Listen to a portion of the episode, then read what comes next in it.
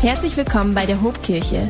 Wir hoffen, dass sich dieser Podcast inspiriert und stärkt. Heute predigt Campuspastors Achim Ben Sawatzki für uns.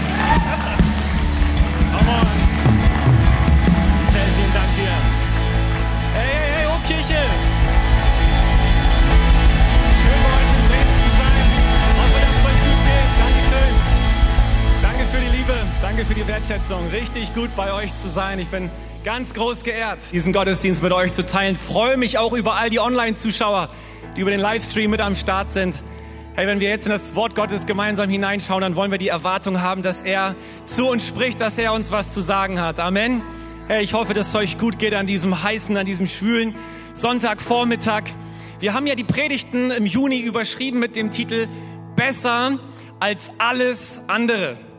Und wir werfen zusammen einen konkreteren Blick auf einige Texte aus dem Hebräerbrief, aus dem Neuen Testament der Bibel. Und das ist so die Message des Schreibers des Hebräerbriefes, dass Jesus besser ist als alles andere. Jesus ist höher und erhabener als alle Engel. Er ist größer als Mose. Er ist der Garant eines neuen, besseren Bundes.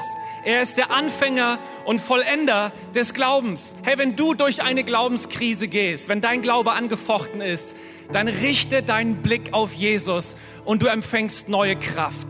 Jesus ist dein Sündenvergeber. Er hat selber das einmalige, perfekte, ewige Opfer gebracht und den Preis für deine Schuld gezahlt. Jesus ist dein Hohepriester, der dich kennt, der dich versteht und der vor dem Vater für dich eintritt.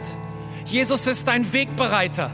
Er hat den Vorhang zum Allerheiligsten zerrissen und den Weg zu Gott freigemacht. All das sagt uns der Schreiber des Hebräerbriefes. Und jetzt sind wir in Kapitel 10 und ich lese mal drei Verse. Hebräer 10 von Vers 23 bis Vers 25. Und dort sagt der Schreiber deshalb, weil das so ist, deshalb wollen wir weiter an der Hoffnung festhalten, die wir bekennen. Denn Gott steht treu zu seinen Zusagen. Und dann in Vers 24, spornt euch gegenseitig zu Liebe und zu guten Taten an. Und lasst uns unsere Zusammenkünfte nicht versäumen, wie einige es tun, sondern ermutigt und ermahnt einander, besonders jetzt, da der Tag seiner Wiederkehr näher rückt. Ich möchte ein kurzes Gebet sprechen. Jesus, wir wollen erwarten, dass du heute zu uns sprichst. Wir wollen unsere Ohren aufmachen und hören, was du zu sagen hast. Führe uns durch deinen guten Heiligen Geist in alle Wahrheit hinein. Amen. Amen. Amen. Macht's euch gern gemütlich. Freunde, ich möchte heute über die Kraft der Gemeinschaft sprechen. Und ich habe diesen dritten Teil unserer Serie überschrieben mit dem Titel Besser gemeinsam als einsam. Schaut mal, wenn jemand mit mir Freundschaft bauen will und zu mir sagt, Ben, ich finde dich super, lass uns mal gemeinsam abhängen, lass uns ein bisschen Zeit miteinander verbringen. Aber weißt du, deine Frau Erika, die ist extrem anstrengend. Die nervt mich irgendwie. Können wir dafür sorgen, dass deine Frau nicht mit dabei ist? So, du bist cool, aber bitte ohne deine Lady. Das wäre schon komisch. Ich glaube, das wird irgendwie nicht richtig funktionieren. Ich glaub, und ich glaube, bei Jesus und seiner Kirche, Jesus und seiner Gemeinde ist das ähnlich. Wenn du Beziehung und Freundschaft zu Jesus bauen willst, dann hat er immer irgendwie auch seine Gemeinde im Schlepptau. Die Gemeinde wird im Neuen Testament bildhaft beschrieben als die Braut von Jesus Christus. Und Jesus, der Bräutigam seiner Gemeinde, er liebt seine Gemeinde so sehr, dass er sich für sie hingegeben hat. Er hat sein Leben für sie hingegeben, um sie schön und tadellos vor sich zu stellen. So heißt es in Epheser 5, Vers 27. Und Jesus wird wiederkommen, um seine Gemeinde zu sich zu holen. Also wenn du auf Jesus triffst, triffst du irgendwie auch immer auf seine Gemeinde. Heißt das nun, dass die Gemeinde voll ist von Menschen, die perfekt sind? Eher nicht. Ey, manchmal lebt Gemeinde voll unter dem Potenzial ihrer Berufung. Manchmal lebt Gemeinde nicht das, wozu sie bestimmt ist. Die Gemeinde ist nicht die Gemeinschaft der Perfekten. Die Gemeinde ist die Gemeinschaft des Perfekten. Es ist die Gemeinschaft derjenigen, die zu Jesus gehören, die sich unter seinem Namen versammeln, die zusammenkommen, um sich von ihm abhängig zu machen, um seine Gnade zu suchen, um von ihm Kraft zu empfangen. Es sind Menschen, die hineingestaltet werden wollen in sein, in sein Bild mehr und mehr. Und es sind Menschen, die sich dabei anspornen, anfeuern, nach vorne pushen, die sich ermutigen, die sich trösten, die füreinander beten, die sich vielleicht auch mal ermahnen und, und die Wahrheit auch mal sagen in Liebe. Ich glaube, so eine Gemeinschaft hat Jesus von Anfang an vor Augen gehabt, als er Jünger gerufen hat in die Nachfolge und als er dann angefangen hat, seine Gemeinde zu bauen. Jesus hat gesagt, wo zwei oder drei in meinem Namen versammelt sind, bin ich mitten unter ihnen. Jesus verheißt seine Gegenwart dorthin, wo sich Menschen in seinem Namen versammeln. In Johannes 13, Vers 34 hat Jesus gesagt, ich gebe euch ein neues Gebot, dass ihr euch untereinander liebt, wie ich euch geliebt habe. Jesus hat geträumt von einer Liebesgemeinschaft. Und so ist es auch nicht verwunderlich, dass die ersten Christen in Apostelgeschichte 2 so beschrieben werden nach dem Pfingstfest. Sie blieben in der Gemeinschaft, sie trafen sich im Tempel, in den Häusern, sie aßen miteinander, sie feierten das Abendmahl, sie teilten all ihr Hab und Gut, sie gingen gemeinsam durchs Leben. Hey, Gemeinde, Kirche war von Anfang an eine lebendige Community. Das waren Menschen, die miteinander den Glauben und das Leben geteilt haben. Das heißt für uns, Glaube war nie Privatsache. Glaube war nie dazu bestimmt, in der Einsamkeit, in der Isolation stattzufinden. Zugespitzt gesagt, du kannst gar nicht alleine glauben. Du kannst gar nicht alleine geistlich wachsen.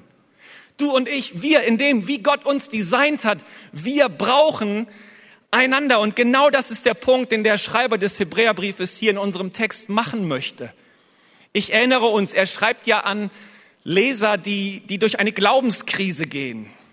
Der Glaube der Hebräer war angefochten, war auf die Probe gestellt. Einige von denen drohten schlapp zu machen.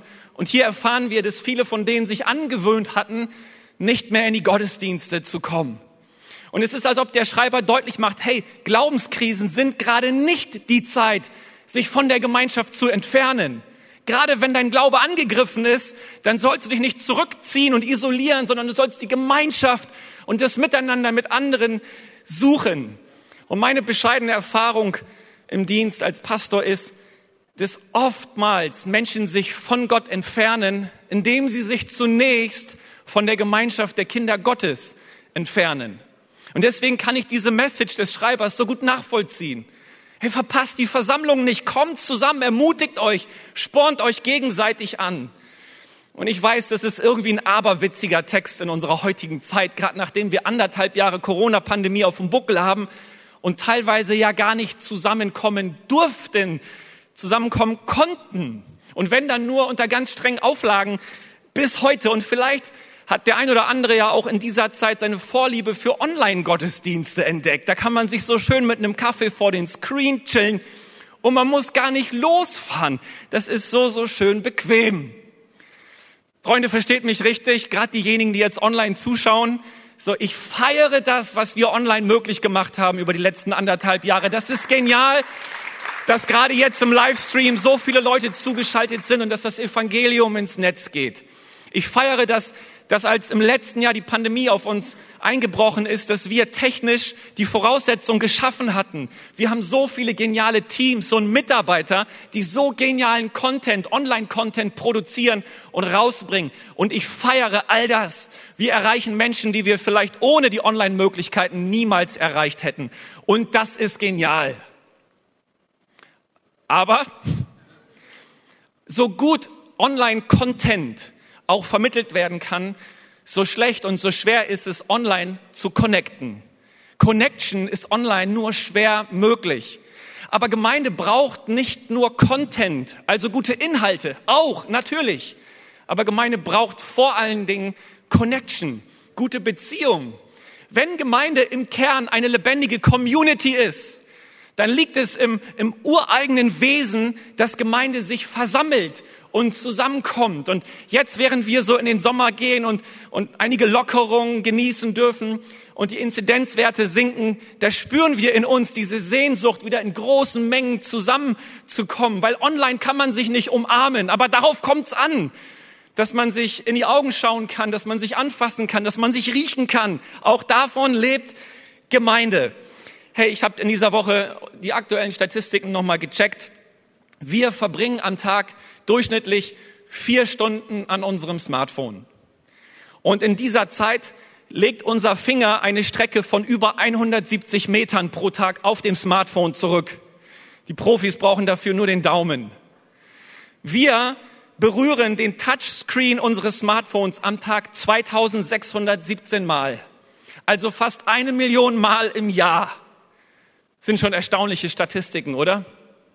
Aber gleichzeitig gibt es so viele Forschungen, die uns sagen, dass uns dieses Verhalten kein Mehr an Qualität in unserer Gemeinschaft gibt, sondern dieses Verhalten macht uns eher zunehmend beziehungsunfähig, einsam und depressiv. Und ich glaube, in dieser Predigt muss der eine oder andere wieder an die Kraft der Zusammenkunft erinnert werden. Es liegt eine Kraft darin, zusammenzukommen und face to face geistliche Gemeinschaft zu haben. Nochmal, online ist super bis zu einem gewissen Punkt. Aber alleine vor dem Screen jede Woche, es ist so schwer, etwas beizutragen. Du kannst empfangen und konsumieren, aber du kannst kaum etwas geben. Aber Gemeinschaft lebt davon, dass auch du einen Beitrag hast, dass Gott auch dir Gaben und Fähigkeiten gegeben hat, die du einbringen kannst. Liebe kann nur schwer über Distanz gegeben werden. Liebe braucht eine Form von Nähe. Freunde von uns hatten vor einiger Zeit einen schweren Autounfall, der für sie, Gott sei Dank, relativ glimpflich ausgegangen ist. Und Erika und ich, wir haben am späten Abend davon erfahren und wir haben ad hoc gespürt, jetzt ist nicht der Moment, aus der Ferne anzurufen oder eine, eine, eine perfekt formulierte SMS zu schicken oder so. Jetzt ist der Moment hinzufahren und da zu sein. Und so haben wir einen Babysitter organisiert, wir haben ein bisschen was zu essen besorgt und dann sind wir in dieses 80 Kilometer entfernte Krankenhaus gefahren und haben unsere Freunde in den Arm genommen. Und das war für unsere Freunde der absolute Gamechanger. Ich will dir sagen, deine Anwesenheit macht den Unterschied. Deine Anwesenheit kann so viel wichtiger sein als die perfekt formulierte SMS oder die perfekt gesprochene Voice Message. Du hast was zu geben. Deine Anwesenheit zählt, dein Beitrag zählt. Und um das Ganze ein bisschen zu strukturieren, möchte ich uns mal drei Gründe mitgeben, warum gemeinsam besser ist als einsam. Erstens, durch Gemeinschaft werden wir ermutigt. Und wir alle brauchen Ermutigung. Ich bin ein Sportfan und ich finde das interessant, dass die Bilanz von Mannschaften bei Auswärtsspielen in der Regel immer schlechter ist als bei Heimspielen. Vor der heimischen Kulisse wirst du von den eigenen Fans nach vorne gepusht. Aber im Auswärtsstadion wirst du von den anderen Fans niedergeschrien. Ermutigung ist eine Quelle der Kraft. Und ich meine damit nicht einfach irgendwie so banale, oberflächliche Komplimente hey, du bist beim Friseur gewesen, du siehst wieder klasse aus, geniale Schuhe, die du heute trägst. Auch das können wir uns sagen, wenn wir hier zusammenkommen. Aber ich meine Ermutigung nach dem Motto, hey, du gehst durch eine schwere Zeit, dein Glaube ist gerade angefochten, dann darf ich dir sagen, Gott ist immer noch gut, Gott ist immer noch stark, Gott ist immer noch treu, er hat immer noch einen Plan für dich, er hat immer noch die Kontrolle, er trägt dich durch, auch durch diese Zeit. Und wenn du das nicht spürst, ich als dein Bruder, ich als deine Schwester, sag dir, ich bin an deiner Seite und ich gehe mit dir durch, durch diese Krise. Wir brauchen die Kraft der Gemeinschaft. Durch Gemeinschaft werden wir ermutigt. Das Wort ermutigen, was hier in Vers 25 verwendet wird, ist ein ganz profundes neutestamentliches Wort. Im Griechischen lautet dieses Verb parakaleo. Das heißt wörtlich übersetzt für sprechen ermutigen. Der Heilige Geist, der wird im Johannesevangelium einmal als Parakletos bezeichnet, als Fürsprecher, als Ermutiger. Und jetzt denk mal diesen Gedanken zu Ende. Wenn du ermutigst, tust du das, wozu der Heilige Geist beauftragt ist. Es kann sein, dass Menschen hier reinkommen und sich nach einem Wort des Heiligen Geistes sehnen und Gott diesen Menschen dieses Wort geben möchte durch dich. Weil dann, wenn du ermutigst, tust du, was der Heilige Geist tut. Wenn wir ermutigen, tun wir, was im Wesen Gottes angelegt ist, denn er ist ein Gott der Ermutigung. In 2. Korinther 1, Vers 3 formuliert es Paulus so, Gepriesen sei der Gott und Vater unseres Herrn Jesus Christus, der Vater der Erbarmungen und der Gott allen Trostes. Man kann auch übersetzen, der Gott aller Ermutigung. Hier steht Paraklesis. In 5. Mose 20 im Alten Testament haben wir eine ganz spannende Situation in diesem Zusammenhang. Gott regelt die Bestimmungen für das Volk Israel, bevor sie in den Kampf ziehen. Und alles beginnt damit, dass der Priester, und wir erinnern uns an, das, an, an, an die Message vom letzten Sonntag, dass der Priester mit einem Wort der Ermutigung vor das Volk Israel tritt. Und er sagt dem Volk, habt keine Angst, denn Gott ist mit euch. Ihr seid stark und ihr werdet siegreich sein, selbst wenn die Feinde zahlreicher sind als ihr. Ihr werdet siegen. Und dann gibt es einige Ausnahmen für ein paar Männer, die nicht mitziehen müssen in den Kampf. Zum Beispiel diejenigen, die gerade das Haus bestellt haben oder die die Ernte einholen müssen oder die frisch geheiratet haben, die dürfen gern zu Hause bleiben. Und noch eine Gruppe von Menschen, bleibt bitte zu Hause. 5. Mose 20, Vers 8. Fehlt jemanden von euch der Mut? Oder hat jemand von euch Angst? Dann soll er nach Hause zurückkehren. Sonst könnte er noch die anderen mit seiner Angst anstecken. Finde ich total spannend. Entmutigung, Negativität, Angstmacherei ist keine Kultur im Reich Gottes. All das zieht die Gemeinde, zieht die Gruppe runter. Und so wie Entmutigung ansteckend ist, ist auch Ermutigung ansteckend. Wir alle brauchen Ermutigung. Ich erinnere mich an ein Gespräch mit einem Freund, der hatte ein relativ risikoreiches Geschäft gestartet und hat sehr viel Geld investiert und dieses Geschäft ist den Bach runtergegangen. Er hat dieses Geld verloren und muss bis heute seine Schulden bezahlen und er ärgert sich, weil er eines der, einen der größten Fehler seines Lebens gemacht hat und damals nicht auf den guten Rat anderer Menschen gehört hat. Und ich glaube, wir alle kennen das, Fehler zu machen, die man im Nachgang wirklich tief bereut und die wehtun. Und manchmal sind wir so stur und eigensinnig unterwegs und kapseln uns von Menschen, die es eigentlich gut meinen, mit uns ab. Und dann merken wir, es wäre gut gewesen, sich Rat einzuholen. Und jetzt hört mich richtig, ich sage nicht, dass es gut ist, sich von der Meinung anderer abhängig zu machen. Ich sage aber, dass es hilfreich sein kann, mit Leuten im Gespräch zu sein, die es gut meinen mit einem und die einen lieben. Interessant ist, dass dieses Wort Parakaleo nicht nur ermutigen, sondern gleichzeitig auch ermahnen bedeutet. Da in diesem griechischen Verb liegen beide Bedeutungen, ermutigen und ermahnen. Dafür gibt es im griechischen Neuen Testament nur ein Wort, parakaleo. Ermahnen gehört auch dazu, zur christlichen Gemeinschaft. Dort, wo man es gut meint miteinander, da darf man sich auch mal liebevoll die Wahrheit sagen. Da darf man sich auch mal konfrontieren. Da darf man auch mal die Sünde des anderen ansprechen und vorsichtig hineinpieksen und sagen, hey, du lebst gerade unter deinem Potenzial. Da hat Gott eigentlich Besseres für dich vorgesehen. Kann ich mit dir darüber reden? Kann ich dir helfen, an dieser Stelle nach vorne zu kommen? Kein Wunder, dass der Schreiber des Hebräerbriefes hier in seinem Text sagt, spornt euch an zu guten Werken. Wisst ihr, was in diesem Zusammenhang ein Sporn ist? Das ist so ein, so ein Metalldorn oder so ein Metallrädchen am Reitstiefel, mit dem man dem Pferd auch mal ein unmissverständliches Kommando mitteilen kann. Und manchmal brauchen wir einen Tritt, wenn wir zusammenkommen, oder? Das passiert aber nur, wenn wir das miteinander suchen. Durch Gemeinschaft werden wir ermutigt. Ein zweiter Punkt. Durch Gemeinschaft wachsen wir. Hey, sowas wie Privatsphäre, sich mal zurückziehen, alleine sein, Rückzugsorte finden und Ruhepausen einlegen. Das ist alles wichtig und das ist alles richtig.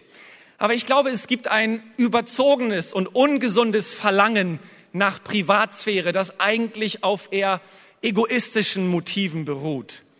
Schaut mal in Sprüche 18, Vers 1 wird uns das so gesagt. Wer andere Menschen meidet, denkt nur an sich und seine Wünsche. Er wehrt sich gegen alles, was ihn zur Einsicht bringen soll. Ja, Menschen sind manchmal anstrengend. Gemeinschaft, auch in der Gemeinde, ist manchmal anstrengend. Amen. Einfach weil andere anders sind. Aber dann die Andersartigkeit des anderen nicht als Angriff auf die eigene Persönlichkeit zu betrachten, sondern als Bereicherung und Ergänzung zuzulassen und zu suchen, darin liegt eine starke Qualität. Gemeinschaft ist ein starkes Tool, um zu wachsen und nach vorne zu kommen. Der christliche Seelsorger und Psychologe David Paulison hat es so gesagt, was im geheimen Garten wächst, wächst immer chaotisch. Manchmal müssen wir in unserem Wachstum gesehen, beschnitten, gepflegt, gewässert werden durch andere. Im Jahr 1955 haben die beiden Psychologen Joseph Luft und Harry Ingham das sogenannte Johari-Fenster entwickelt. Möglicherweise ist dir das schon mal begegnet. Und die sprechen über vier Bereiche in unserem Leben. Der erste und größte Bereich ist oben links zu sehen. Das sind wir als öffentliche Personen. Das sind Dinge, die uns über uns bekannt und bewusst sind und auch anderen über uns bekannt und bewusst sind. Dann gibt es aber zweitens einen Bereich, der nur uns bekannt und bewusst ist. Das sind unsere Geheimnisse, unsere Gedanken. Dann gibt es aber drittens auch einen Bereich, der nur anderen über uns bewusst und bekannt ist und den wir selbst nicht sehen. Das sind unsere blinden Flecken. Und dann gibt es selbstverständlich einen Bereich, der weder uns noch anderen über uns bekannt ist. Ein unbekannter Bereich, Dinge, die wir vielleicht noch entdecken werden. Wenn wir zusammenkommen, dann erfährt unser Selbstbild eine Erweiterung durch die Wahrnehmung anderer. Und es kann sein, dass du in der Sackgasse landest, wenn du immer nur durch Selbstwahrnehmung und Selbstreflexion geprägt bist und es nicht zulässt, dass auch andere mal in dein Leben sprechen und deine blinden Flecken erleuchten. Aber all das passiert in Gemeinschaft. Ich glaube, Paulus hat recht, wenn er sagt, dass unsere Erkenntnis immer Stückwerk ist. Wir brauchen auch die Erkenntnis der anderen. Ich denke jetzt an den Film zurück, ziemlich beste Freunde. Keine Ahnung, ob den jemand gesehen hat. Ein Film, bei dem man sehr, sehr viel lachen kann. Da treffen zwei Männer, die völlig ungleich sind, aufeinander. Der wohlhabende Philippe, der wohnt in irgendeinem Pariser Viertel, sitzt im Rollstuhl, weil er sich bei einem Sportunfall äh, das Genick gebrochen hat und querschnittsgelähmt ist. Er ist auf Hilfe von Pflegern rund um die Uhr angewiesen. Aber er ist so wohlhabend und reich, dass er sich im Grunde genommen leisten kann, was er will. Sein Pfleger wiederum, Dries, ein junger Afrikaner, der wurde von seiner Familie aus Afrika nach Europa geschickt, um dort bei seiner Tante groß zu werden. Aber der wächst auf in sehr ärmlichen Verhältnissen. Der, der kommt gerade aus einem Gefängnis, weil ein Bankraub schiefgegangen ist, bei dem er beteiligt gewesen ist.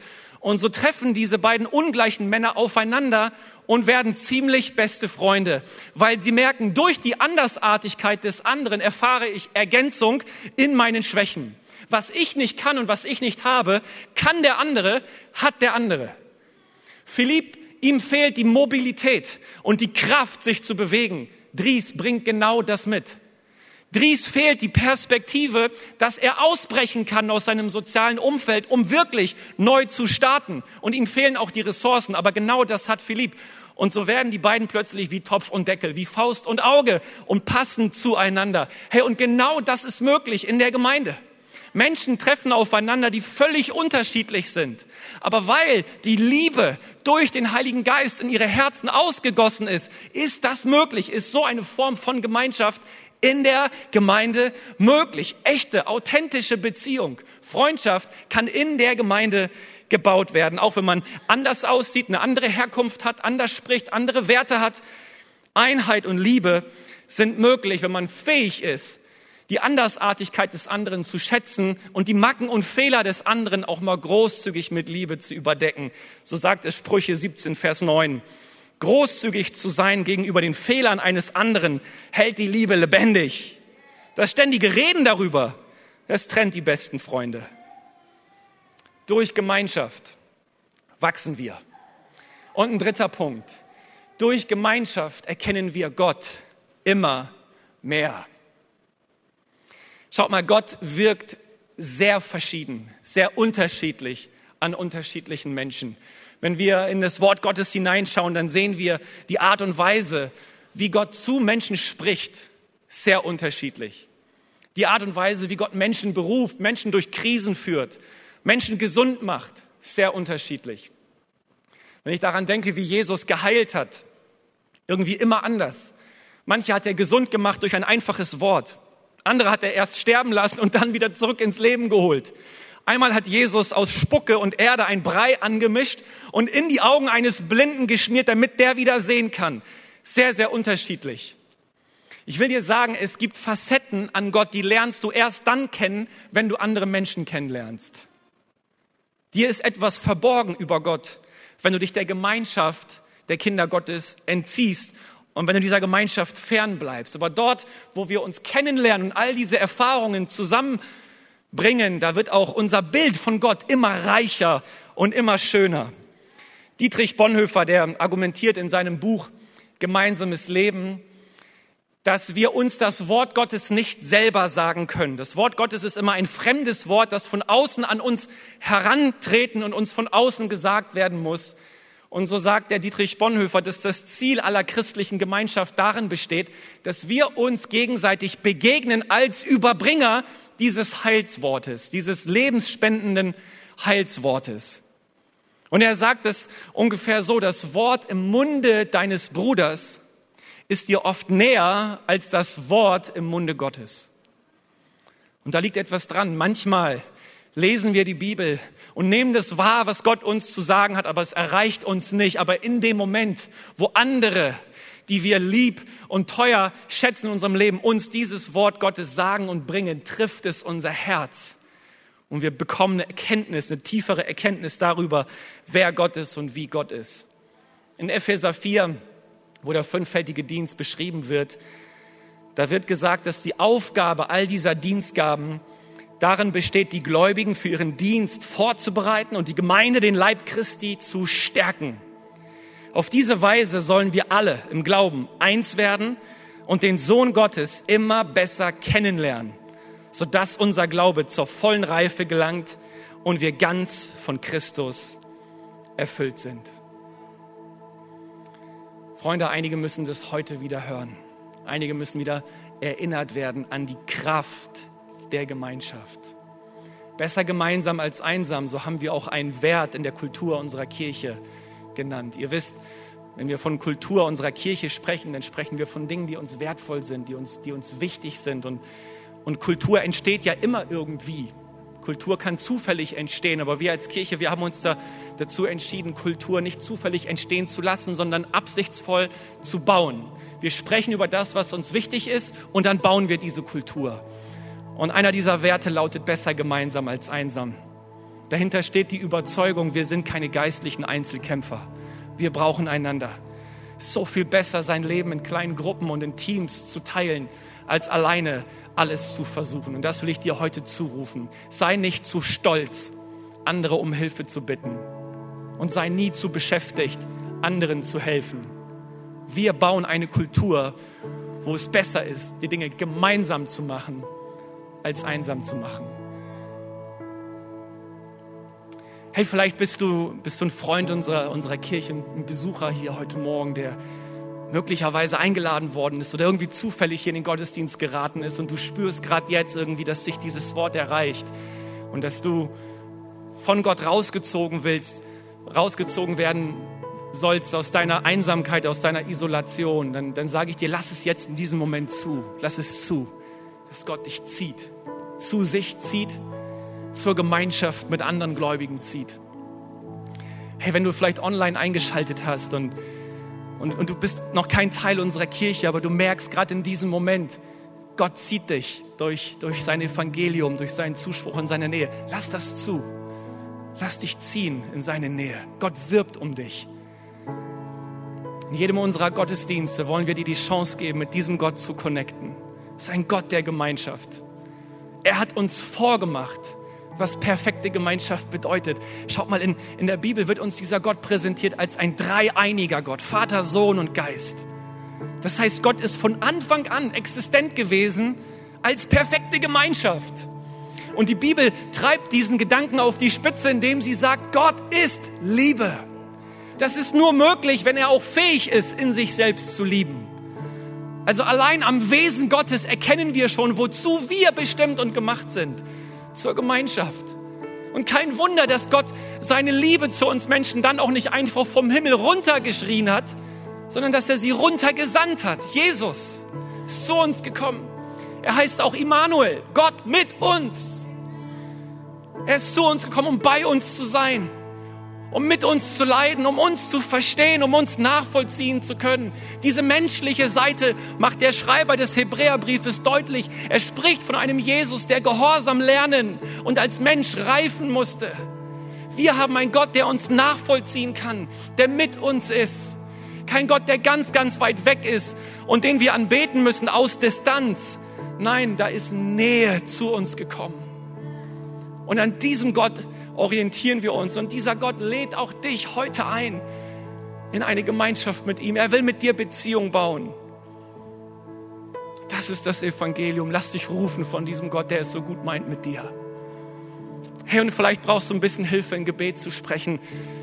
Ich will dir helfen, dieses Gebet zu formulieren. Ich formuliere ein Gebet vor und lade dich ein, nachzubeten, wenn es dein Herz trifft. Und ich lade auch uns als Kirche ein, vielleicht als Erneuerung unseres persönlichen Glaubensbekenntnisses mit einzustimmen in dieses Gebet oder als Ermutigung für diejenigen, die zum allerersten Mal beten.